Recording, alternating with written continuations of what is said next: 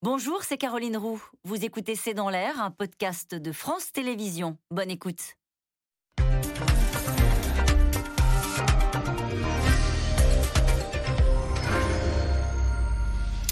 Bonsoir à toutes et à tous. Nous attendons vos questions. SMS, Internet et réseaux sociaux pour alimenter notre discussion. Fini les blagues, fini les coups d'éclat. L'insubmersible Boris Johnson se retrouve peut-être menacé comme jamais. Une série de scandales sur des soirées au 10 Downing Street en plein confinement, des affaires de corruption, des traces de cocaïne euh, dans des bureaux proches euh, de celui du Premier ministre. Une déferlante qui fait dégringoler la cote du Premier ministre dans les sondages. Alors Boris Johnson reprend un ton martial et s'empare de la gestion de la crise du Covid avec un variant Omicron qui s'abat sur la Grande-Bretagne. Un raz-de-marée, a-t-il dit aux Britanniques dimanche soir. Mais cette fois-ci, son camp ne suit pas avec des premières défections dans les rangs des conservateurs et une majorité de Britanniques qui souhaitent maintenant son départ. Scandale, Omicron, Brexit, la chute de Bojo, c'est une question, c'est le titre de cette émission. Avec nous, euh, pour en parler ce soir, Philippe de Sertine, vous dirigez l'Institut de haute finance, vous enseignez la finance à l'Institut d'administration des entreprises de l'université Paris 1 Panthéon-Sorbonne. Je rappelle votre dernier livre, Le Grand Basculement, publié chez Robert Laffont. Avec nous ce soir, Agnès Catherine Poirier. Vous êtes journaliste, correspondante en Grande-Bretagne pour le magazine L'Express. À lire votre article Révolte parlementaire, Omicron, sondage. Boris Johnson a deux doigts de la chute. Nous y reviendrons euh, longuement ce soir. Catherine Noristren, vous êtes journaliste britannique. Vous êtes grand reporter en charge des questions internationales à France 24. Enfin, Florentin Collomb, vous êtes journaliste au Figaro, ex-correspondant à Londres. Bonsoir à tous les quatre. Merci de participer à ce C'est dans l'air en direct. On va commencer par cette déclaration de Boris Johnson qui a parlé euh, de raz-de-marée à propos du variant Omicron. Euh, Agnès Catherine Poirier, vous revenez précisément de Grande-Bretagne. Quelle est l'humeur du pays par rapport à cette nouvelle tuile qui nous touche tous, les Européens, mais en particulier la Grande-Bretagne, à savoir l'arrivée de ce variant? Bah, L'humeur est partagée. Alors d'un point de vue purement sanitaire, euh, la situation en Grande-Bretagne est très différente de celle du continent, puisque au mois de juillet, si vous vous rappelez bien, ils ont tout arrêté. Donc plus de masques euh, à l'intérieur, à l'extérieur, euh, pas de passe euh, sanitaire. Et puis, rappelez-vous, il y a un an, la vaccination triomphale. donc voilà, c'était fini. Et puis, puis le Delta est revenu quand même. et il y avait toujours, et évidemment le variant Omicron, et il y avait toujours un plan B au cas où pour, pour l'avenir, qui a été enclenché en fait de façon très très brutal, ou en tout cas euh, euh, personne ne le voyait venir.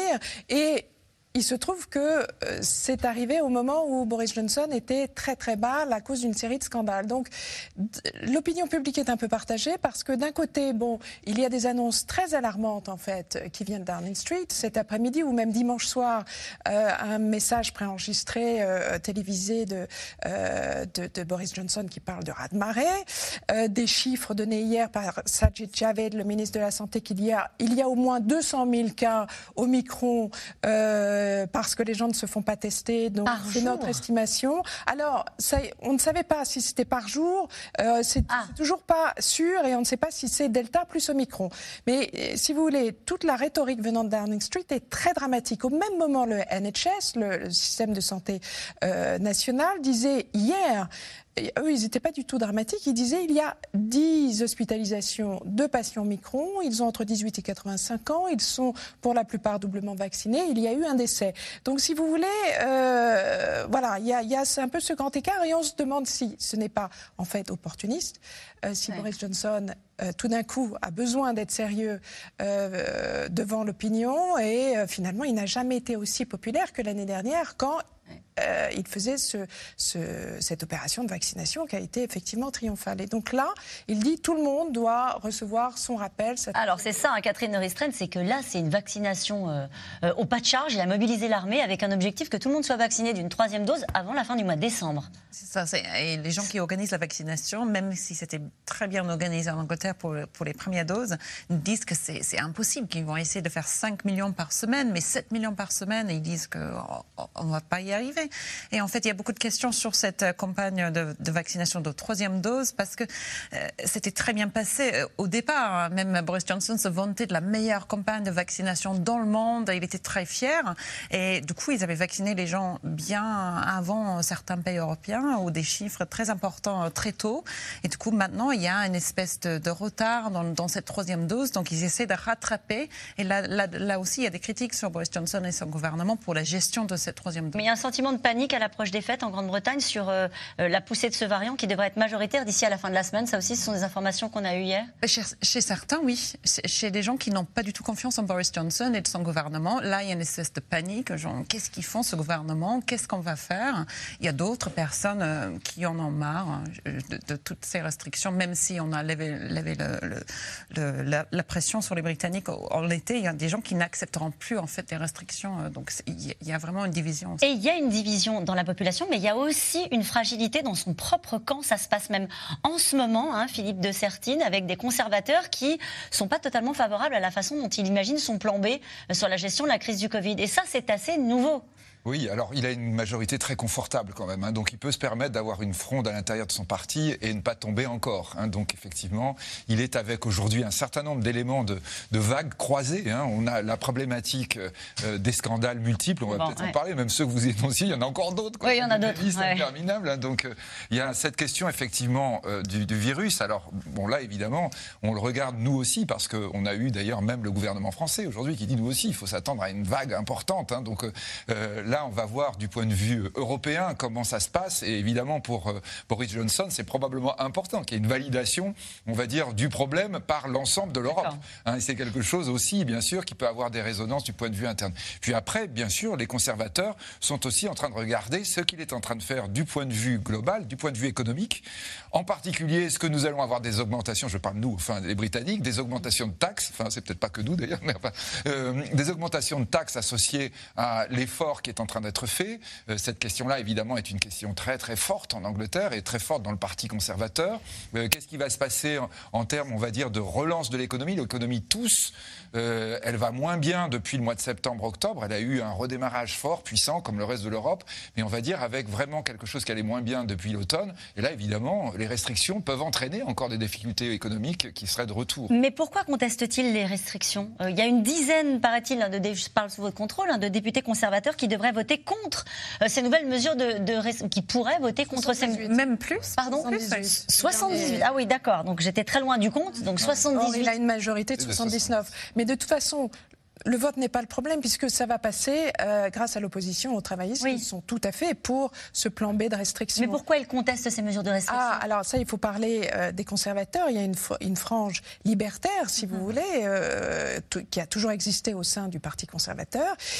On parle aussi d'un passeport euh, sanitaire dans un pays qui refuse euh, historiquement, culturellement, la, carte d'identité. Donc, pour eux, ils estiment qu'ils n'ont pas à montrer leur papier. C'est quelque chose de voilà, c'est euh, c'est quelque chose qui leur appartient, qui, qui est vraiment totalement historique. Euh, et euh, ils ne supportent pas les, les, contraintes et ils sont pour la responsabilité individuelle. Donc, euh, hmm. Donc ça passe pas. Donc ça passe pas. Florentin Colomb. Ça montre une, gestion euh, relativement erratique de cette pandémie. Bon, personne n'est parfait, mais on voit que depuis le début, Boris Johnson en particulier et son gouvernement, l'administration derrière lui, hésitent sur la, marche à suivre. Dès les premiers mois de la pandémie, les premières semaines en mars 2020, euh, il essayait de s'en laver les mains. Hein. Il disait, euh, d'ailleurs, j'étais à l'hôpital hier soir, j'ai serré les mains de tout le monde. Il y avait des patients du Covid, ça ne m'empêchera pas de leur, leur serrer les mains. Et il voulait miser sur sur une sorte de fantasme de l'immunité collective, jusqu'au jour où on lui a dit les dégâts que ça ferait dans la population. Eh ben, c'est un petit peu la même réflexion qui est en train de se passer, parce que depuis cet été, euh, depuis l'été dernier, depuis cette libération, la fin des contraintes, il y avait 40-50 000 cas de contamination par jour en Grande-Bretagne, ce qui est beaucoup. Hein, c'est un seuil qu'on vient d'atteindre, nous, il y a quelques, quelques semaines à peine. Et le gouvernement avait décidé de ne rien faire en se disant la population est majoritairement vaccinée, ceux qui ne sont pas vaccinés vont attraper attraper le Covid et ne feront pas de forme grave, et en particulier les enfants, les adolescents qui sont à l'école, qui sont très peu ou pas du tout vaccinés.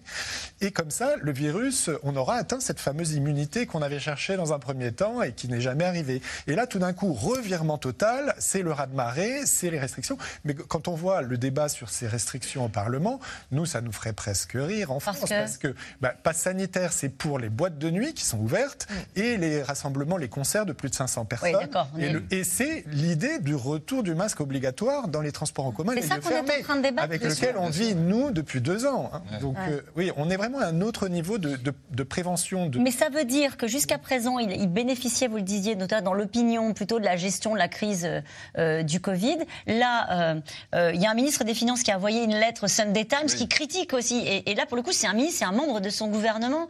on sent bien que ça, vous parliez de gestion erratique. Jusqu'à présent, c'était un peu silence dans les rangs. Là, vous nous avez expliqué qu'il y avait des parlementaires qui contestaient ces décisions, et par ailleurs, y compris des membres de son gouvernement. Oui, là, c'est en plus un ministre des Finances jeune et qui est considéré par le Parti conservateur comme étant, on va dire, un, rival. Oui, voilà, c'est ça. Hein. Donc, mais, mais c'est vrai que quand euh, on est en train de regarder euh, Boris Johnson, très clairement, il, est, euh, il a été d'abord dans la logique un peu business as usual, un peu comme Trump d'ailleurs, hein, en disant non, non, mais ça, bon, il faut, faut qu'on continue, l'économie doit, être, doit continuer à fonctionner. Puis après, Churchill, quoi. Après, nous sommes dans, dans, une, dans une catastrophe incroyable. Et en fait, il oscille entre les deux, quoi. Et on voit bien que là, évidemment, il est obligé de, il essaie de réendossier le, le costume churchillien ce qui évidemment est un peu compliqué. par opportunisme euh, politique. On va y venir sur la question des scandales. Sur son ministre qu'on a vu passer, qu'on ne connaît pas très bien, euh, nous en France, sur un ministre des Finances, qu'est-ce qu'il lui a reproché à Boris Johnson dans cette lettre? Il lui reprochait justement le fait d'empêcher, euh, je dirais, les mouvements, notamment à l'intérieur de la Grande-Bretagne, en disant l'économie ne va pas pouvoir se passer de ça. C'est quelque chose de très embêtant, de, de on va dire, d'obliger l'économie à arrêter de bouger, d'arrêter de bouger en Grande-Bretagne, d'arrêter de bouger vis-à-vis -vis de l'extérieur. le ministre des Finances est lui-même inquiet de la situation financière. C'est quelqu'un qui porte une approche en disant soit on va vers des augmentations d'impôts très lourdes, soit on va vers des difficultés économiques. Donc il faut surtout pas casser la reprise quand elle est en train déjà de se fragiliser. Et donc ça, c'est quelque chose, par exemple, qui est très audible dans le camp conservateur. Ça n'a pas pu à Boris Johnson. Alors il avait même dit on va le dégrader au gouvernement puisqu'il était important. Il a dit on va le faire reculer. Et les, ténors conservateurs sont allés voir Boris Johnson en lui disant si tu fais ça, c'est ta perte. Hein, donc on est prêt à voter contre toi si jamais euh, Monsieur Sunak, hein, donc, euh, donc, le ministre des Finances, euh, était considéré comme, euh, on dirait, en, retrait du fait de cette publication. C'est vrai que c'était une lettre qui lui était agressée, qui est sortie dans le Sunday Mirror. Dans ce que vous racontez, on a l'impression qu'il a plus totalement la main vis-à-vis du Parti conservateur. Si, toujours. Ah, tant qu'il est populaire, euh, dire, le Parti conservateur, c'est lui qui décidera du sort de, Boris Johnson, c'est pas l'électorat. Euh, et donc, euh, par le passé, il se, le Parti conservateur se débarrasse des leaders qui deviennent des machines à, perdre. Et eh bien justement, on va en parler de la machine à perdre et des sondages qui sont pas très bons pour Boris Johnson, alors qu'ils étaient bons il y a encore un an, ils étaient même très très bons. La presse britannique a trouvé en tout cas une formule pour résumer la situation. Faites ce que je dis, pas ce que je fais. Boris Johnson se retrouve dans une situation politique délicate après notamment la diffusion d'images de fêtes organisées au 10 Downing Street en plein confinement. Celui qu'on appelle Monsieur Teflon est aujourd'hui très affaibli et peine à reprendre la main sur la gestion euh, de la crise sanitaire. Romain Besnéno et Christophe Roquet. Il a beau avoir prévenu, personne ne doit en douter. Un raz-de-marée du variant Omicron est sur le point d'arriver. Boris Johnson est confronté à une fronde sans précédent dans ses propres rangs. Plus de 70 députés conservateurs de son parti refusent de voter les nouvelles restrictions voulues par le gouvernement, comme l'instauration d'un pass sanitaire. Des mesures liberticides, selon cet élu de la majorité. Tôt ou tard, si nous voulons préserver l'âme du Parti conservateur, nous devons agir comme nous l'avons toujours fait. Nous devons être courageux et mesurés à la fois. Nous devons tenir compte du coût de tous ces confinements et restrictions plutôt que de continuer dans cet enchaînement de mesures sans fin. Au Royaume-Uni pourtant, le variant Omicron se propage à grande vitesse. Il représente 20% des cas dans le pays et plus de 40% à Londres. Alors Boris Johnson est attendu au tournant. Malheureusement, Omicron entraîne des hospitalisations et malheureusement, il est désormais confirmé qu'au moins un patient est décédé à cause d'Omicron. Un nouvel épisode de la crise sanitaire qui tombe au plus mauvais moment pour Boris Johnson. La presse britannique résume la situation ainsi Faites ce que je dis, pas ce que je fais. En cause, cette vidéo semblant confirmer qu'une fête aurait eu lieu au 10 Downing Street en décembre dernier, en plein confinement. La porte-parole de Boris Johnson ne se sait pas enregistrer. Elle plaisante en évoquant la soirée. Cette fête imaginaire était une réunion professionnelle. Il n'y avait aucune distanciation sociale. Le scandale est immense. Boris Johnson diligente une enquête. La porte-parole en larmes démissionne. Je regrette que tout ceci porte préjudice à nos efforts dans la lutte contre le Covid-19. Je regretterai ces remarques jusqu'à la fin de mes jours. Comme si cela ne suffisait pas, ce week-end, c'est Boris Johnson en personne qui est accusé de ne pas respecter ses propres règles. Cette photo sortie dans le Sunday Mirror le montre à Noël dernier, toujours en plein confinement, entouré de conseillers sans masque, en train de participer à un quiz. L'opposition, outrée, accable le Premier ministre.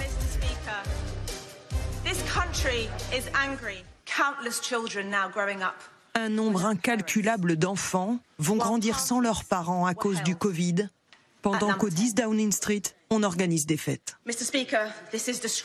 C'est une honte. C'est une insulte à tous ceux qui suivent les règles.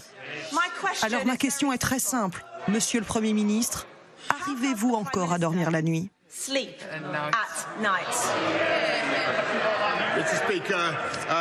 Je sais tout ce que ce pays a enduré et je sais à quel point cela a été difficile.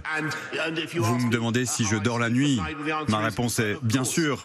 Je prends toutes mes responsabilités dans l'action du gouvernement. Autre scandale. La semaine dernière, des traces de cocaïne ont été retrouvées dans 11 des 12 toilettes du Parlement britannique, dont celle qui jouxte le bureau du Premier ministre. Là encore, ça tombe mal, au moment où ce dernier vante l'action antidrogue de la police. Le Sunday Times a rapporté la découverte de cocaïne dans le Parlement. Peut-on continuer à faire confiance aux élus? Écoutez, ce gouvernement est déterminé à combattre la drogue. Embarrassé, l'excentrique Boris Johnson. Tout comme pour l'affaire de son appartement personnel, qu'il a rénové grâce à un don privé non déclaré. Facture totale, 80 000 euros. Alors, est-ce le début de la fin pour Johnson, comme se le demande le Daily Telegraph? Oui, d'après Keir Starmer, le chef de l'opposition. Il n'a plus aucune autorité. Il n'a jamais été aussi affaibli. Son parti est divisé. Il n'a plus aucun leadership. C'est le pire dirigeant au pire moment possible. Boris Johnson pourra-t-il survivre à toutes ces affaires? 59% des Britanniques souhaitent sa démission d'après un sondage et la succession se prépare en coulisses. Deux de ses ministres seraient déjà sur les rangs pour le remplacer. Alors nous allons revenir sur l'ensemble de ces scandales, mais, juste euh, Agnès Catherine Poirier, puisque vous revenez euh, de Grande-Bretagne, est-ce qu'il est affecté euh, on le voit assez fatigué sur ces images, même s'il se met toujours en scène. Hein, il a toujours ce, goût de la, mise en scène. on le voyait avec son bonnet police. Hein, mais est-ce qu'il est affecté? Par ce qui est en train de se passer, par l'accumulation de ces images, de ces scandales ah bah, Nécessairement. Et c'est pour ça d'ailleurs que. Il, il, joue un peu son va-tout et qu'il l'instrumentalise probablement euh, le variant Omicron et euh, tous les chiffres et que tout d'un coup, parce que vous vous rappelez le président Macron qui disait, euh, qui a sept fois prononcé le mot sérieux. nous n'avons pas un partenaire assez sérieux. Les Britanniques ne sont pas assez sérieux. Quand, évidemment, Macron parlait pas des Britanniques, mais du chef du gouvernement. et effectivement, c'est un homme qui n'est pas sérieux. Le, il ne sait même pas ce que c'est. Et donc, Mais ça lui a plutôt réussi de ne pas être sérieux jusque-là. Alors en Grande-Bretagne, ne pas être sérieux est une qualité. Euh, bon, ça, euh, il faudrait toute une émission pour en parler. Euh, mais surtout quand il a eu son éducation. Et donc faire rire, c'est sans doute la chose la plus importante. mais ensuite, il y a la compétence. on peut être, comment dire, spirituel, mais ne refuser le sérieux tout en étant compétent. Et la compétence manque aussi à Boris Johnson. Donc... Euh, Avec une situation, pardonnez-moi, je vous coupe très particulière. Je voudrais rebondir sur cette interpellation de cette députée qui lui dit Est-ce que vous mm. arrivez à dormir la nuit? Parce qu'il y a l'humour et puis il y a la crise du Covid. Tout à fait. Donc là, il comprend un petit peu acculé euh, et, vraiment au bord du gouffre. Hein, euh, et il est très attaché à son pouvoir que maintenant qu'il a gagné et qu'il faut garder. et donc, il a compris qu'il fallait être martial, comme mm. vous avez dit dans votre introduction, sérieux. Donc, il essaye à tout prix. et, et puis aussi de retrouver retrouver, s'il réussit la campagne euh, de vaccination, enfin du, de la troisième dose, de ce qu'on appelle le booster en, en, Angleterre, il aura euh, forcément réussi quelque chose. Alors nous allons revenir sur l'ensemble de, de, ces scandales, de ces affaires. Cette question, la Christmas party est-elle la fête de trop pour Bojo euh, Catherine Restraint euh, ça, peut l'être. Il n'y avait pas peut-être une fête, mais plusieurs fêtes. Et il y a beaucoup de colère en Angleterre. Hein. Donc là, peut-être, on est un point de, de basculement parce que jusqu'à là, vous l'avez dit, les gens le trouvaient, ou certains gens le trouvaient très drôle. Mais là, les gens qui ne parlaient pas de politique avant, là, ça y est, une vraie percée là et ils sont euh, très en colère. Contre lui, contre cette... lui et contre contre ces images qu'on a vues de fêtes, de contre le fait que euh, on a donné des règles très strictes sur le comportement des Britanniques. L'année dernière à Noël, il y avait beaucoup de gens qui pouvaient pas se réunir. Il y avait beaucoup de, de, de restrictions sur la vie privée des gens, des couples qui n'étaient pas mariés, qui vivaient pas ensemble, pouvaient pas se voir selon la loi. Donc c'était très très strict, un point on peut pas imaginer peut-être en France. Et, là, on entend qu'à ce moment-là, ils étaient en train de faire la fête. Donc déjà, en Angleterre, on était très en colère contre les élites. On a vu ça avec le Brexit. Ça renforce cette notion-là. Et ça fait plus rire les gens, beaucoup les blagues de Boris Johnson. Il y avait un moment qui été assez euh, frappant. Il y avait une grande émission de télé-réalité qui a été diffusée. On parle jamais de la politique. Et là, les présentateurs, qui sont très populaires, les jeunes présentateurs, ont commencé à faire des blagues sur ces fêtes de Noël et sur Boris Johnson. Ils ont commencé à critiquer. Et là, on se dit il y a eu un basculement parce que ça parle à cette classe populaire qui aimait plutôt les blagues de Boris Johnson, qui, maintenant qui sont en colère. Mais il dit quoi lui? Il dit c'est faux, ça s'est pas produit parce qu'il y a 68% des personnes interrogées qui pensent que Boris Johnson ment sur euh, ces histoires de, soirées organisées en plein confinement. Lui, il dit qu'il euh, n'y avait aucune euh, règle qui était qui était qui, était pas respectée et qu'ils allaient faire et ils vont faire une enquête. Mais on se demande combien de temps ça prend cette enquête parce que ce n'est pas très difficile. Vous diriez que parmi tous les scandales, et on va évoquer les autres, que ces histoires de, de soirées organisées euh, pendant cette période-là de confinement sont ce qui affecte le plus, ce qui impacte le plus Boris Johnson Parce qu'il y a eu aussi des histoires de corruption, on a vu aussi des histoires de cocaïne retrouvées euh, dans les toilettes de, Westminster. Oui, on le voit parce que là, la dimension, c'est eux et nous, mhm. c'est-à-dire deux régimes différents. Euh, et, du coup, les restrictions qui sont mises en place deviennent absolument inacceptables, voire intolérables quand elles ne sont pas respectées par ceux qui les édictent. donc là, ça touche la population dans son ensemble, comme vous venez, vous venez de le dire.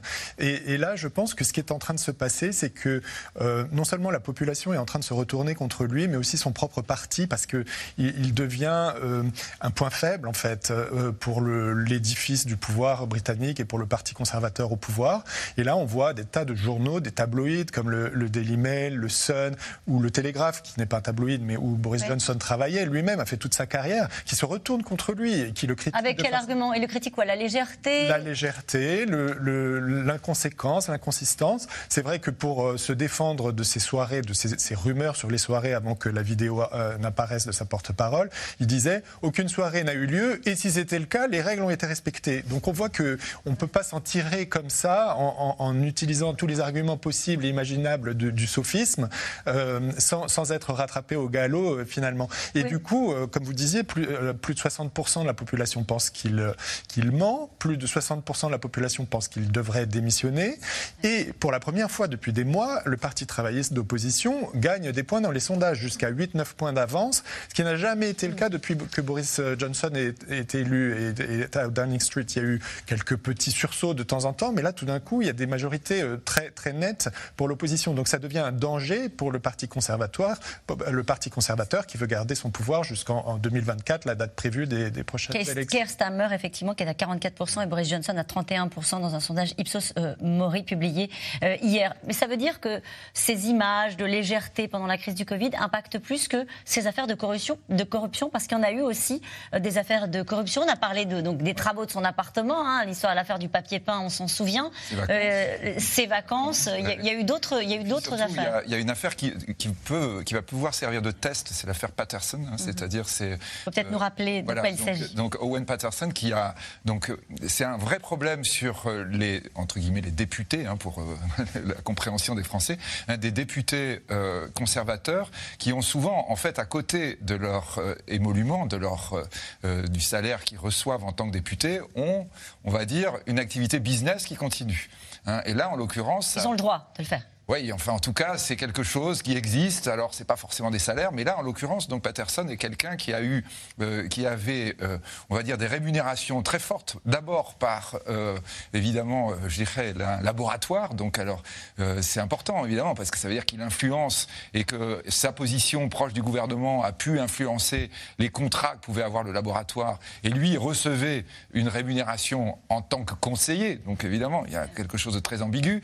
il était en même temps conseiller aussi d'une structure qui euh, vendait des saucisses en Écosse. Hein, et donc, il avait euh, une rémunération par rapport, là aussi, au conseil qu'il donnait. Et donc, à cette espèce de conflit d'intérêts sans cesse par rapport à son positionnement. Il a été obligé de démissionner.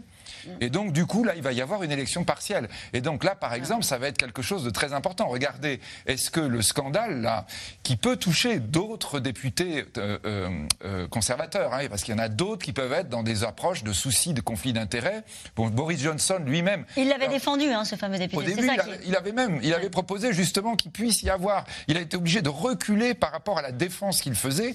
Il pensait avoir quand même les autres conservateurs qui allaient suivre parce qu'il se disait bien, il pouvait se dire, il y en a d'autres qui peuvent être touchés. Donc là, on est avec quelque chose qui peut être un vrai. On a fait beaucoup d'émissions sur Boris Johnson. À chaque fois qu'on avait des experts de, la vie politique britannique, tous nous disaient, c'est Monsieur Teflon. Mhm. C'est comme ça. Il peut faire les pires bourdes tout passe, tout glisse, il retombe toujours sur ses pattes. Pourquoi cette fois-ci ce ne serait pas le cas?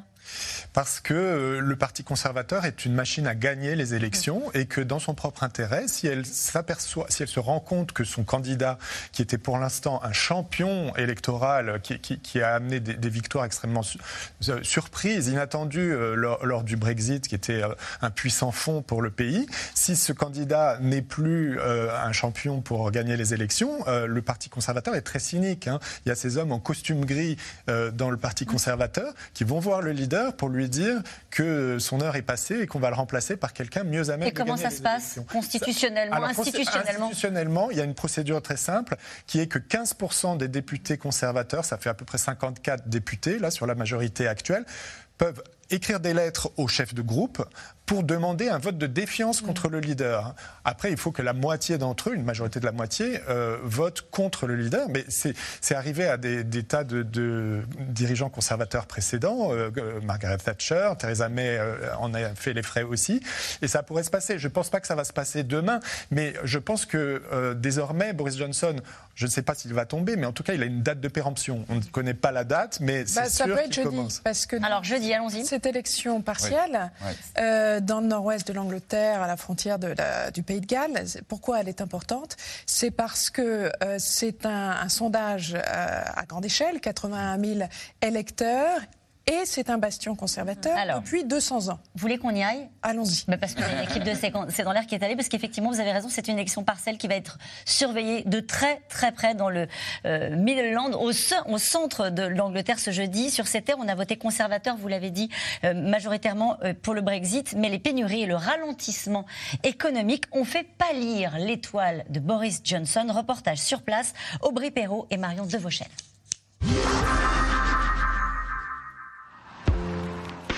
Au centre de l'Angleterre, Corby, une vitrine du Brexit. La ville est l'une de celles qui a le plus voté pour quitter l'Union européenne, 6 habitants sur 10. C'est aussi là que les effets sont les plus visibles. Déborah et Alan en sont les témoins au quotidien. Ça, c'est un magasin qui a fermé. Et il y en a plein d'autres là-bas au coin de la rue. D'autres ont fermé dans la rue principale aussi. L'ambiance du village s'est vraiment dégradée à cause de tout ça.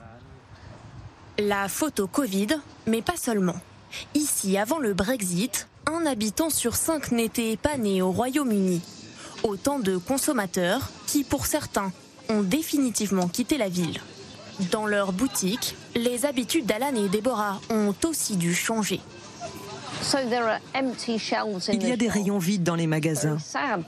C'est vraiment triste que les gens ne puissent pas acheter tout ce qu'ils veulent et ce à quoi ils avaient accès avant le Brexit. Il y a des choses bêtes qui nous manquent, comme plein de poissons ou les crevettes. Ça, ça me manque.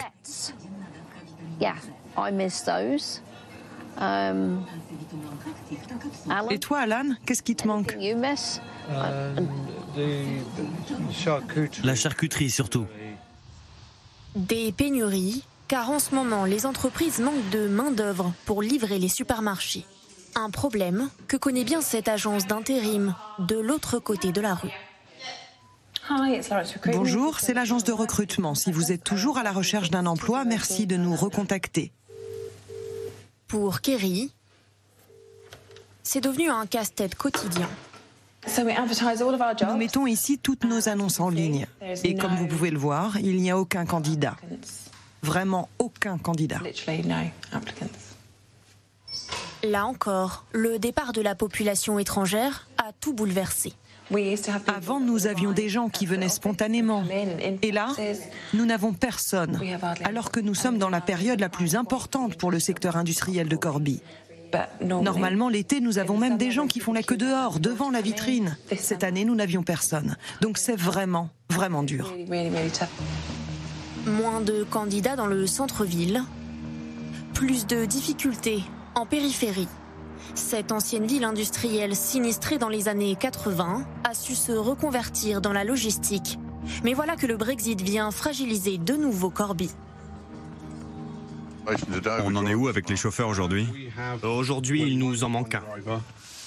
Dans cette entreprise de transport comme dans beaucoup d'autres, les candidats à l'emploi moins nombreux qu'avant font monter les enchères. Résultat, les salaires ont augmenté de 20%. Mais pour le patron Paul, pro-Brexit, c'est le prix à payer. Nous avons des problèmes avec les chauffeurs. Certaines entreprises ont eu des difficultés avec les papiers administratifs pour revenir dans le pays. Nous sommes pris dans une tempête, mais nous allons nous en sortir et l'avenir s'annonce meilleur. Si le patron reste un fervent défenseur de Boris Johnson, ce n'est pas le cas de tous ses employés.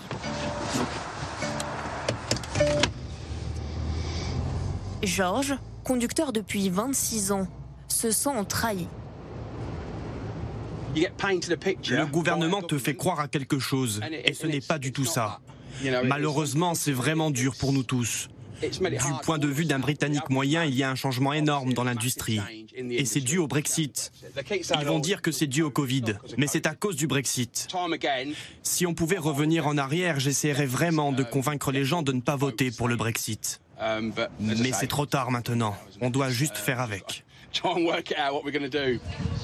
Un an après son entrée en vigueur, le Brexit devient réel pour la population. Selon l'organisme public de prévision budgétaire, le coût de la vie des Britanniques devrait connaître sa plus forte augmentation en 30 ans. Agnès Catherine Poirier, est-ce que c'est pas ça qui les affecte le plus, les Britanniques? Cette situation-là de pénurie, les, conséquences euh, peut-être auxquelles ils ne s'attendaient pas forcément du, Brexit? Alors oui, mais c'est pas présenté comme ça par le gouvernement et on leur dit ça n'a rien à voir avec le Brexit, euh, c'est normal, tout le monde c'est très étonnant. Tout le monde en Europe, même le monde entier connaît les mêmes euh, problèmes. Euh, euh, voilà, c'est passé, circuler, il n'y a rien à voir. C'est les conséquences de la crise sanitaire.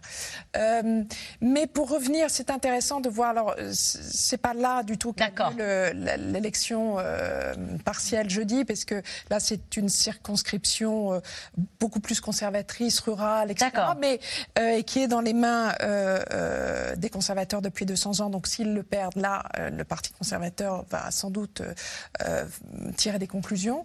mais ce qui est vrai des terres travaillistes qui, très brexiteuses, qui ont voté massivement pour Johnson. Ce qui est intéressant, c'est que Johnson leur a promis... Des terres travaillistes oui, c'est-à-dire que le, on va dire les terres du Middle, les Midlands anciennement industrialisées, qui étaient très longtemps des terres travaillistes, ont basculé euh, conservateurs il y a deux ans, ont voté massivement pour Johnson. Pourquoi? Parce que Johnson, contrairement à son ministre de l'économie, Rishi Sunak, offre ce qu'on appelle un conservatisme rouge, c'est-à-dire qu'économiquement, c'est euh, les dépenses publiques, d'infrastructures, on va euh, le, NHS, la santé, les écoles, les, les, les trains à grande vitesse, etc.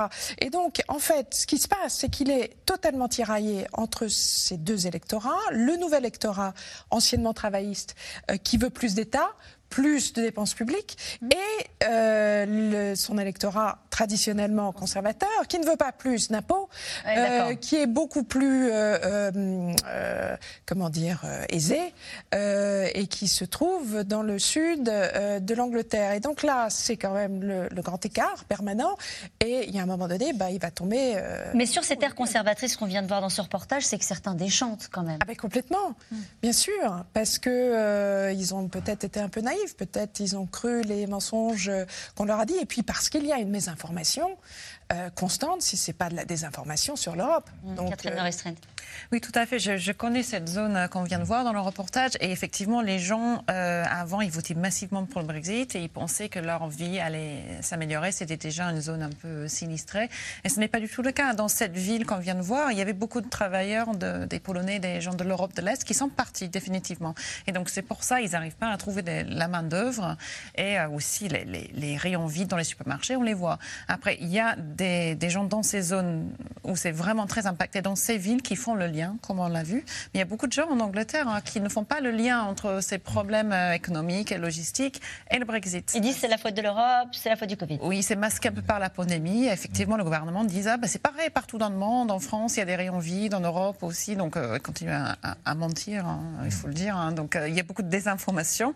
Ils font pas le lien. Donc, peut-être ça va venir dans un deuxième temps, mais pour tout le monde, ce n'est pas totalement clair pour de plus en plus de personnes, si, quand même, il y a un désenchantement avec le Brexit, mais pas pour tous. Hmm. Mais que, dit l'opinion par rapport à la gestion du Brexit? Ben, L'opinion dit que pour 18%, ah. j'ai le chiffre en tête, 18% de la population, selon un sondage YouGov d'il y a une dizaine de jours, le Brexit se passe bien. Donc ça fait une... 18%. 18% estiment que le Brexit se passe bien.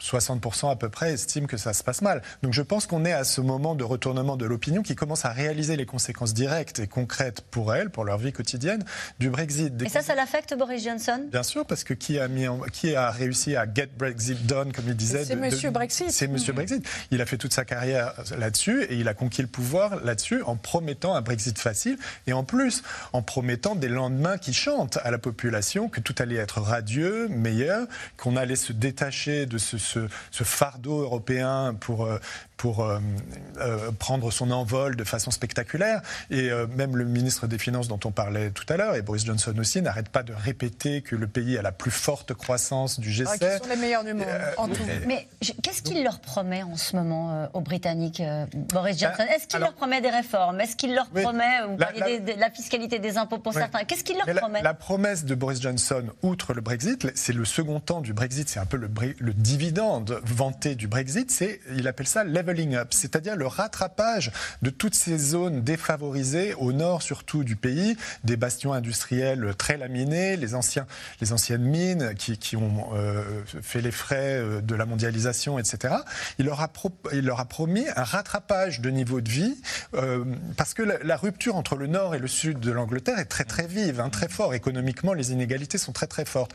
Donc il leur a promis que grâce à lui, ces anciens électeurs de gauche, s'ils lui donnaient leur voix, euh, allaient euh, vivre mieux. Et on se rend compte que non seulement ils vivent pas mieux dans l'univers britannique, mais qu'en plus, ils payent les, les, conséquences, ils font les frais du, du, Brexit, comme tout le reste du pays, mais peut-être de façon encore plus violente et encore plus dure. Donc la, la, la désillusion risque d'être forte et, les, et, et les, lendemains vont être difficiles. Mais encore une fois, ça faisait partie des sujets jusqu'à présent, et peut-être parfois les, choses se retournent de manière assez brutale hein, en politique. Jusqu'à présent, on avait l'impression que ça ne lui était pas reproché à lui. Non, parce qu'il a été quand même élu juste avant euh, la Covid juste avant la, crise sanitaire. Donc, euh, je crois même que c'était quelques jours avant le confinement euh, qu'il a fait ses annonces d'infrastructures, de, dépenses publiques. Donc, les, les gens sont aussi euh, assez justes. Ils disent, bon, bah voyons voir. Euh, Mais même en la matière, il ne tient pas ses promesses, puisqu'il y a un, vieux chantier, un vieux serpent de mer qui a plus de 10 ans, du TGV mm. euh, euh, qui va vers le nord, et Boris Johnson en a supprimé la moitié, une des deux branches, là, il y a un mois. Donc, sont furieux. Ouais. Philippe de Sertine. D'ailleurs, Alstom qui va pouvoir le vendre peut-être, hein, donc, puisque nous, on a eu le contrat de ce qui reste. Mais non, je crois que vraiment, vous avez raison, et je crois qu'on doit bien comprendre, nous, Français, euh, on l'a un peu en France, mais là c'est vraiment beaucoup plus fort en, Grande-Bretagne.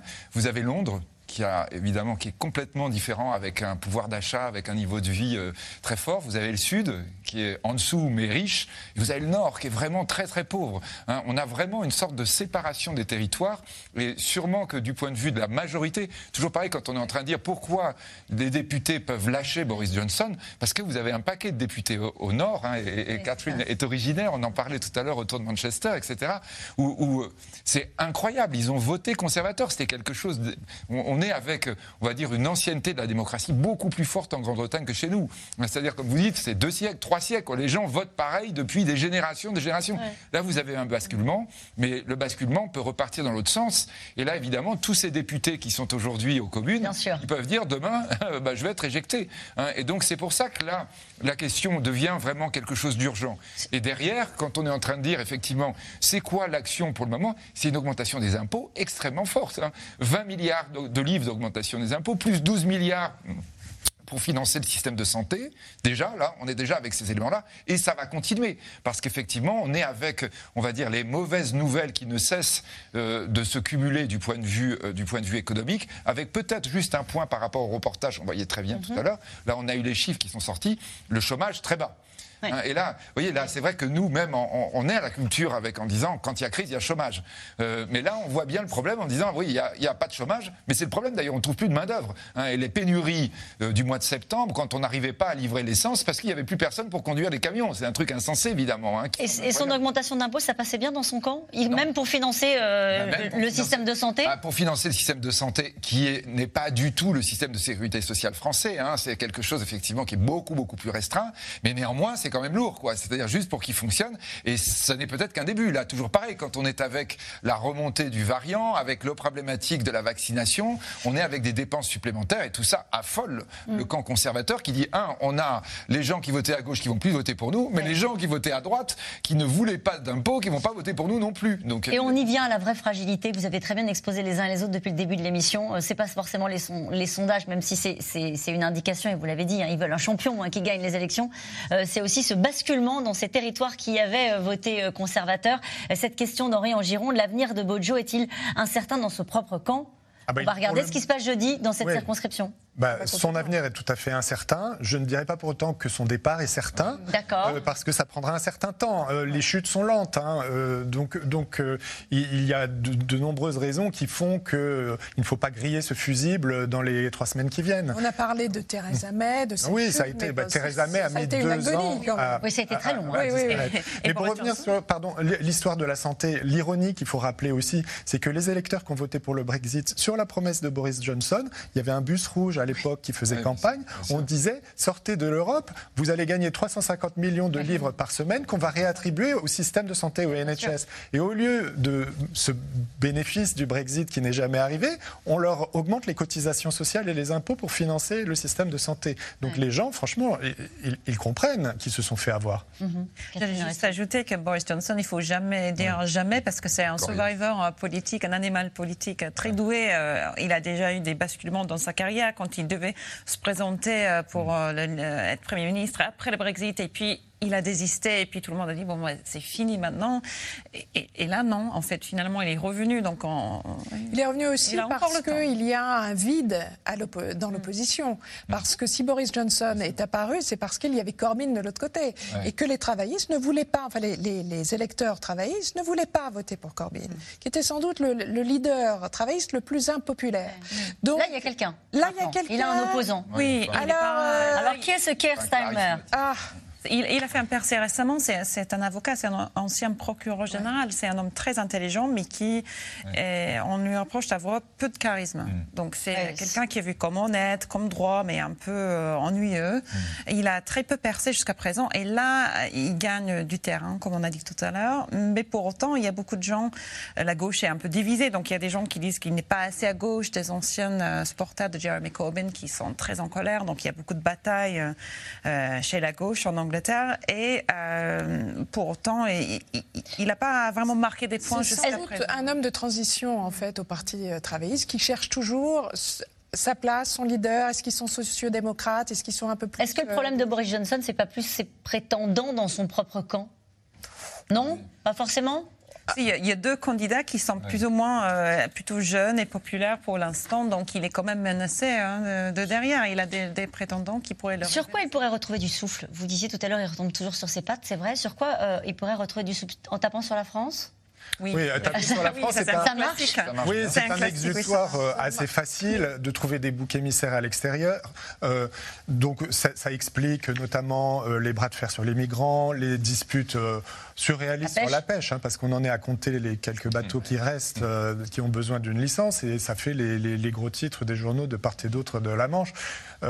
donc oui, c'est une solution un petit peu facile qui est ressortie régulièrement, à intervalles réguliers, par le gouvernement, par Boris Johnson, qui sait très bien faire un titre de journal en tant qu'ancien éditorialiste. Euh, mais ce qui pourrait lui redonner du souffle, ben, on ne voit pas grand, grand chose. La politique étrangère ne redonne pas du souffle quand on a des problèmes de pénurie et de, et de, crise sanitaire. Non, parce que même la COP26 et même le G7, qui aurait dû quand même lui donner un, le, mettre de, euh, du vent dans ses voiles, comme on dit en, Angleterre, euh, bah, finalement, bon, ça n'a pas été les succès escomptés. Donc oui, on se demande vraiment ce qui pourrait, parce qu'il n'y a que des mauvaises nouvelles qui vont arriver. Il y a un moment donné où l'opinion publique va voir les effets du Brexit et euh, va se dire ah, ça n'a rien à voir avec la crise sanitaire. Donc, euh, euh, je ne sais pas très bien ce qui c'est l'économie, hein. c'est l'économie toujours sur laquelle il comptait. Hein. C'était en, disant si l'économie repart, là quand euh, c'est d'ailleurs là quand on dit la communication incroyable, hein, effectivement la Grande-Bretagne est le, seul grand pays européen qui n'a pas récupéré ou qui récupère le moins bien, on va dire là en cette fin d'année par rapport à 2019. Mais c'est absolument pas le message qui est envoyé parce que ça, s'il y a l'élément fondamental sur lequel s'appuie euh, Boris Johnson, c'est qu'avec lui l'économie va repartir sur des bases différentes, avec des accords nouveaux, avec euh, l'ouverture sur l'Asie, avec éventuellement un lien avec les États-Unis, avec ce, cette approche sur l'Asie-Pacifique hein, qui a été. Donc voilà, ça c'est les grands points sur lesquels il va chercher à rebondir. Mais c'est vrai que l'animal est coriace, il hein, ne faut pas oublier. Hein, il était pro-européen cet homme-là. c'est quelque chose d'incroyable quand vous regardez sa carrière. Mm. En tout cas, c'est l'un des ressorts préférés de Boris Johnson pour retrouver de l'oxygène quand il le faut. Taper sur l'Europe et en particulier taper sur la France. Paris accusé de laisser passer les migrants après le drame qui a conduit à la mort de 27 personnes dans la Manche. Reportage Aubry Perrault et Marie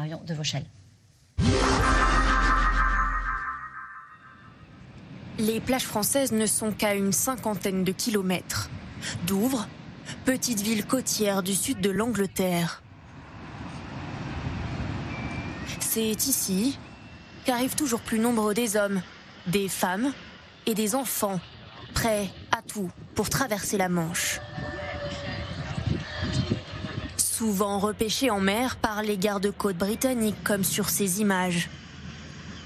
Elles ont été filmées par ces vidéastes amateurs. Ça, c'est la zone où les gardes-côtes amènent les migrants. Um, Ils les conduisent jusque-là pour commencer la procédure d'entrée. Une fois que les migrants sont dans l'eau, nos gardes-côtes sont obligés de s'en occuper. Si la France essaye de leur faire faire demi-tour, ils ne veulent pas, donc ils se jettent à l'eau. Caméra à la main, jour et nuit, Tracy, Dave et Martine veulent dénoncer cette immigration qu'ils jugent inquiétante. Montrer sur Internet au reste du Royaume-Uni ce qu'il se passe ici et selon eux, il y a bien une responsable à cette situation, la France. Je n'ai pas l'impression que la France fasse quelque chose pour les empêcher de venir. Nous les voyons les laisser marcher sur les plages, monter sur les bateaux, les laisser partir. Ils n'ont pas l'air de faire tout ce qu'ils devraient faire pour les empêcher de quitter les plages françaises. Le Royaume-Uni est une terre d'or. Les rues de Londres sont faites d'or. Le problème, c'est que nous sommes une île et nous ne pouvons pas accueillir tout ce monde. Inciter la France à garder ses hommes et ses femmes, c'est ce que tente de faire Boris Johnson, notamment en novembre dernier. Après la mort de 27 migrants dans le naufrage d'un bateau, le Premier ministre britannique adresse une lettre ouverte à Emmanuel Macron. Je propose que nous mettions en place un accord bilatéral de réadmission pour permettre le retour de tous les migrants illégaux qui traversent la Manche. Réponse cinglante du président de la République. Je suis surpris des méthodes quand elles ne sont pas sérieuses. On ne communique pas d'un dirigeant l'autre sur ces questions-là par tweet et par lettres qu'on rend publiques. Nous ne sommes pas des lanceurs d'alerte. Allons, allons. Mais loin des passes d'armes politiques, le Royaume-Uni reste une terre d'espoir pour de nombreux migrants. Comme Renas, lui, a réussi la traversée en août dernier, en pleine nuit. Il y avait tellement de vagues dans la mer. Nous ne savions pas si nous allions arriver vivants ou morts. Ça faisait 4 heures que nous étions dans l'eau. Et les gardes-côtes britanniques nous ont amenés à Douvres. Ils nous ont sauvé la vie. Ils nous ont sauvé la vie. On devrait être morts. Chez moi en Iran, ils détestent les Kurdes. Je ne sais pas ce que c'est le problème avec le fait d'être kurde, mais il n'y a aucune garantie pour nous de vivre. Une fois le pied posé sur le sol britannique, ces migrants sont logés et peuvent entamer une demande d'asile. Mais dans cette petite ville anglaise, ces arrivées font les gros titres et divisent les habitants. Si j'étais l'un d'eux, je voudrais sûrement faire exactement la même chose. Nous en avons marre de tout ça, et particulièrement à Douvres. Nous en avons assez, ils arrivent, ça nous coûte une véritable fortune. Un avis partagé par le gouvernement conservateur qui appelle les réfugiés à ne plus traverser la Manche. Pour cet élu local travailliste qui dénonce les conditions d'accueil, durcir la politique migratoire ne fait qu'augmenter le nombre de morts. Selon moi, la ministre de l'Intérieur a du sang sur les mains. Elle pourrait trouver des solutions, mais au lieu de ça, elle prend des mesures de plus en plus répressives. Nous voyons qu'avec ces mesures qui sont les plus dures que nous ayons eues, nous avons une vague de migrants sans précédent qui arrive. Qu'est-ce que ces politiques ont produit? Ça augmente et les gens sont de plus en plus désespérés. La loi pour réformer le droit d'asile au Royaume-Uni devrait être bientôt définitivement adoptée. Parmi ces mesures très contestées, le renvoi des embarcations qui seraient sur le point d'atteindre les côtes britanniques. Florentin Colomb, que changera cette loi, du coup?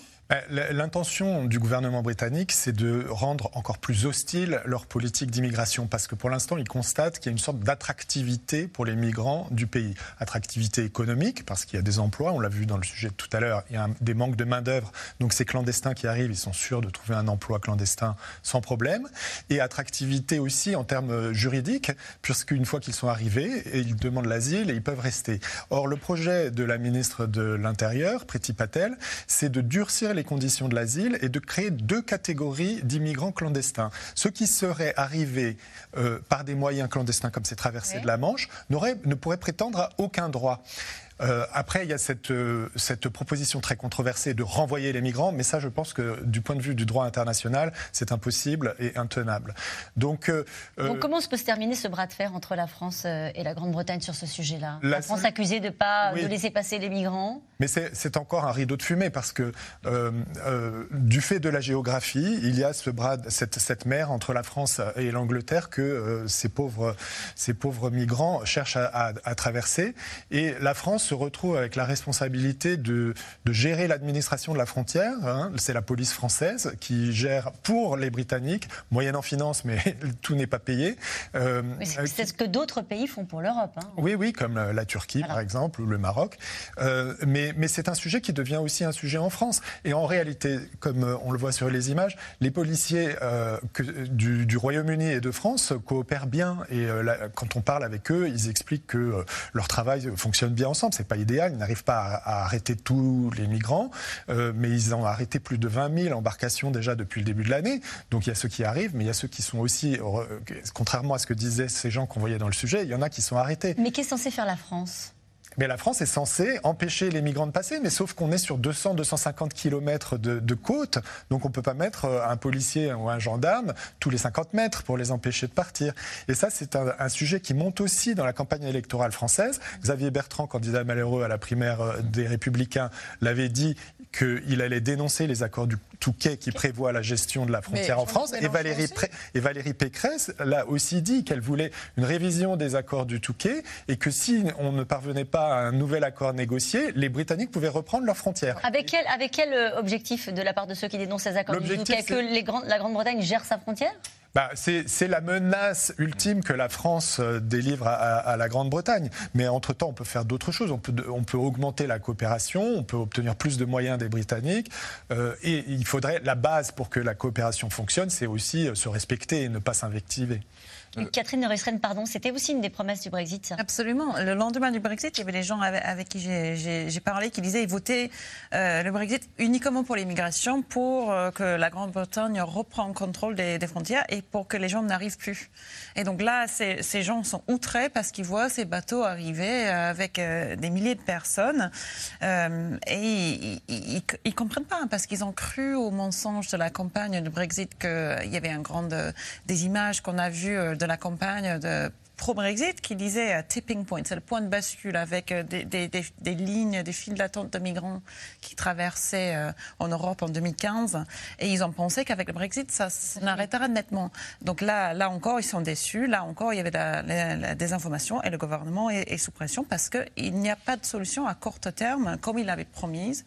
Et, et, voilà. Ils de certaines euh, je crois quand même, il faut aussi dire que ce n'est pas que la France. La France est concernée comme les Pays-Bas, comme la Belgique, comme l'Allemagne. Là, on a eu effectivement un rassemblement. Et d'ailleurs, les trois ont dit on ne fait pas venir les Anglais, c'est pas la peine.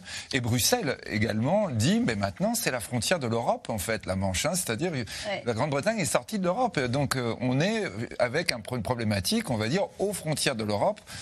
Et là, effectivement, c'est un problème britannique, du coup. Avec cette difficulté, visiblement, sur ce sujet comme les autres, de dialoguer désormais pour les Européens ou pour la France avec Boris Johnson. Vous aviez tout à l'heure rappelé très justement que euh, le président Macron avait évoqué le sérieux quand il parlait de Boris Johnson. Cette déclaration aussi de Thierry Breton qui dit à la Commission européenne, on ne prend plus les déclarations de Boris Johnson comme l'alpha et l'oméga. En gros, maintenant, on le prend plus comme un interlocuteur crédible sur ces questions. Ben, on attend qu'il parte finalement pour avoir peut-être un autre euh, interlocuteur. Parce que même entre euh, euh, Thatcher et Mitterrand ou Chirac et Blair, qui n'étaient pas de la même famille politique, il y avait une estime mutuelle. Et là, il y a du mépris mutuel, ce qui n'est pas très bon parce que quand on regarde vraiment tous les dossiers, la France et la Grande-Bretagne, deux pays très comparables, sont incroyablement liés. Et donc, c'est en fait une très mauvaise nouvelle qu'on ne s'entende pas bien. Euh, Ça que fait longtemps qu'on s'entend pas bien. Euh, oui, mais c'était de l'ordre du théâtre, de la pantomime. Euh, c'est un sport. Mais là, maintenant, ça devient vraiment problématique. On ne peut pas être, ne pas être amis avec les Britanniques. Et alors, il y a des en fait, euh, militairement, par exemple, il y a une coopération qui fonctionne très bien. Mais il y a tellement de mésinformations sur les migrants et les demandeurs d'asile sur la Manche, euh, enfin dans la Manche, côté britannique, euh, que l'opinion publique britannique ne comprend pas ce qui se passe. Est-ce qu'elle est devenue aussi anti-française, l'opinion britannique? Est-ce qu'elle suit le gouvernement de Boris Johnson sur cette bah, écoutez, euh, plus ça va, euh, moins, ça va. C'est-à-dire que euh, oui, nous sommes très proches, oui, il y a beaucoup de franco-britanniques, etc. Mais Boris Johnson, son gouvernement relayé par la presse tabloïde, et on parle de millions d'exemplaires tous les jours, alimente un feu euh, euh, comme si nous étions adversaires, comme si nous étions ennemis, et avec des mensonges. Mm. Euh, et donc, on se demande... Et nous, on le fait pas vous qui lisez parfois la presse française Moins. D'abord, on n'a pas de tabloïd. Donc, non, ils sont beaucoup plus, comment dire, obsédés par la France que nous par la Grande-Bretagne. Et nous revenons maintenant à vos questions. Quels sont les scandales liés à Boris Johnson qui choquent le plus les Britanniques? Bah, on en a parlé de ces fameuses fêtes de fin d'année de l'année dernière, mais aussi ce scandale de lobbying de Owen Patterson, ça, ça, a bien marqué, mais plutôt la classe politique. Et puis euh, la rénovation de, l'appartement. On n'en a pas beaucoup parlé de la rénovation de l'appartement. Bah, c'est revenu à l'actualité ces derniers temps parce qu'il a dit que lui, il n'était pas au courant, qu'il y avait des prêts euh, à titre individuel, mais là, apparemment, il y avait des messages écrits qui, qui montraient qu'il avait demandé encore plus d'argent. Donc là, Alors, il avait demandé au Parti conservateur? Mmh, À qui il avait demandé? Un donateur privé donateur, privé. Un ami riche, euh, encore plus d'argent parce qu'il y a des papiers peints qui coûtent des milliers d'euros. Donc, euh, et là, c'était des messages par écrit, mais même presque ça choque plus personne parce qu'on a l'habitude maintenant, même les, on a l'habitude qui, qui monte hein, et qui reste en place. Donc il y a une vraie érosion de la confiance euh, à répétition. Il y a eu des condamnations dans cette affaire d'appartement? Non, non, non, non. C'était, des règles internes. Et les donateurs privés, en plus, sont nommés à la Chambre des Lords. oui, c'est ça. On va dire, il n'y avait pas de lien avec le parti sur cette histoire de rénovation. Bah si, ce si, ça, ça, du parti les règles du parti, mais c'est pas c'est pas contre la loi. Il n'y a pas de, procédure criminelle en fait. Mais le parti conservateur a été condamné hein, voilà, pour, ça. sa gestion. Oui, oui, euh, il a été payé plusieurs dizaines de millions de livres euh, pour sa gestion de, de, ce, de ce scandale. De ce scandale, voilà. Euh, une question de Monique. Dans le Tarn et Garonne, le variant Omicron peut-il être la goutte d'eau qui fait déborder le vase pour Boris Johnson? C'est un petit peu euh, le va-tout pour Boris Johnson. S'il réussit à, contenir ce variant Omicron, s'il mène une campagne de rappel de, de, troisième dose très efficace, très rapide, qui immunise les Britanniques, là, il sera peut-être le roi du monde à nouveau, parce qu'il pourra dire, grâce à notre efficacité, on a réglé ce problème euh, pandémique, ce problème sanitaire, et l'économie pourra repartir de plus belle l'année prochaine. Mm. Mais si euh, le, le, variant comme euh, s'installe, menace euh, la reprise, mais c'est le même problème pour tout le monde. Hein. On est vraiment dans la même situation. Euh, là, il peut avoir aussi des, des, difficultés. C'est aussi la pression sur le NHS, parce que contrairement, par exemple, à la France, il y a énormément d'opérations qui n'ont pas eu lieu ces deux, pratiquement ces deux dernières années, et donc des, des morts collatérales de gens qui n'ont pas eu leur traitement. C'était la question que je voulais vous poser sur le système de santé britannique. Nous, on a là de depuis, depuis peu d'ailleurs, hein, depuis quelques jours, de nouveau des images des services euh, de santé, des services d'urgence qui sont débordés. Quand on entend le chiffre qui a été donné par le ministre de la Santé britannique de 200 000 contaminations quotidiennes, s'il y avait un doute hein, sur ce chiffre-là, vous nous l'avez très bien expliqué tout à l'heure, mais enfin on se dit comment ils font face. Eh ben justement, et euh, donc le, NHS a pour ordre, depuis euh, l'allocution de Johnson dimanche soir, de mettre tout ce qui n'est pas vital de côté. Euh, et donc, en, un sens, ça va créer, ça va résulter dans des morts, mais des morts qui ne sont pas comptabilisées comme la Covid. Euh, donc, c'est là aussi, c'est un peu opportuniste et c'est un peu euh, cynique. C'est un des pays dans lequel il y a le plus de victimes hein, de la Covid, la, Grande-Bretagne. Je ne sais pas si vous avez en tête le bilan. 145, je crois. 145 000. une question de Bernard dans le Tarn. Les travaillistes ont-ils des chances de gagner les prochaines élections? C'est possible, c'est tout à fait possible. Il faut qu'ils restent sur cette ligne de lancée qu'ils ont trouvée finalement avec Keir Starmer. Il faut qu'ils trouvent un peu plus de charisme. Il faut que les conservateurs euh, restent avec Boris Johnson parce que si eux, ils trouvent un, nouveau euh, dirigeant plus charismatique, là, euh, les travaillistes... Au-delà du charisme sur le fond, qu'est-ce qu'ils promettent pour le coup les, les, bah, travaillistes C'est très centriste en fait. Et il faudrait qu'ils fassent alliance avec d'autres partis pour faire une coalition. Oui, mais sur le fond, qu'est-ce qu'ils disent aux Britanniques Ils, leur disent quoi Non, non, il n'y a pas beaucoup les travaillistes. Les travaillistes ont un gros problème quand même de crédibilité qui est leur rapport au Brexit. Parce que depuis que Boris Johnson a été élu et que le Brexit a été fait, mm. il ne prononce plus jamais le mot Brexit. Il n'ose pas, pas le toucher, le prononcer, l'évoquer même. Et c'est le problème de, de ces circonscriptions ex-travaillistes, donc de gauche au nord du pays, qui ont voté pour Boris Johnson. Les travaillistes ont peur qu'en remettant en mm. cause euh, le Brexit ou simplement en dénonçant ses effets euh, négatifs pour la population, euh, euh, ils, vont se mettre en porte-à-faux avec cet électorat qu'ils espèrent reséduire à nouveau.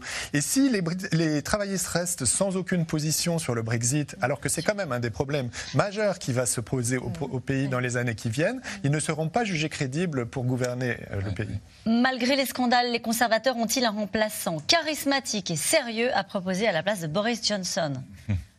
Est-ce qu'il y en a un?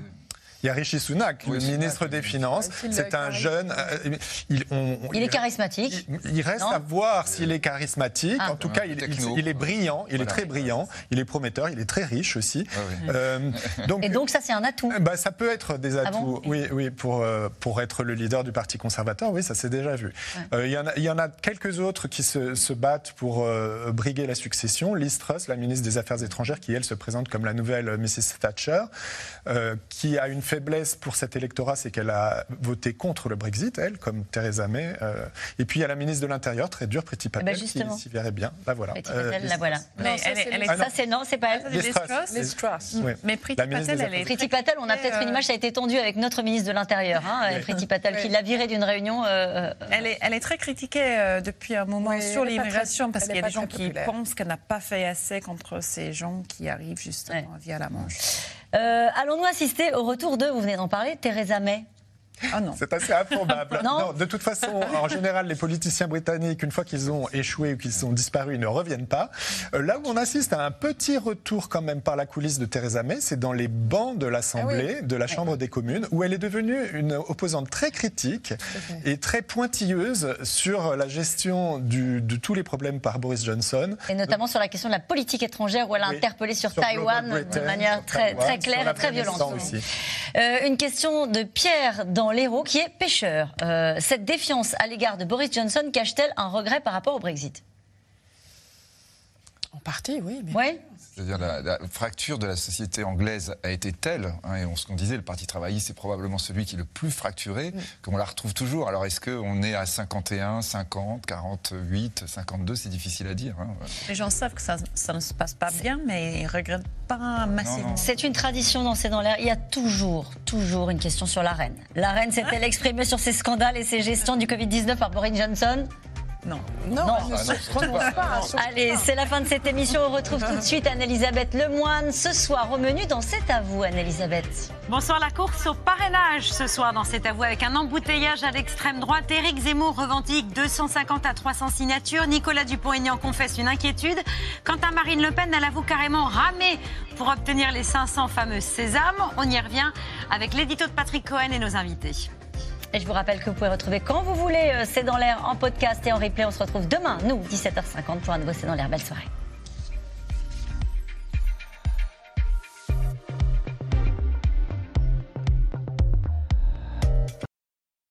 C'était C'est dans l'air, un podcast de France Télévisions. Alors s'il vous a plu, n'hésitez pas à vous abonner. Vous pouvez également retrouver les replays de C'est dans l'air en vidéo sur France.tv.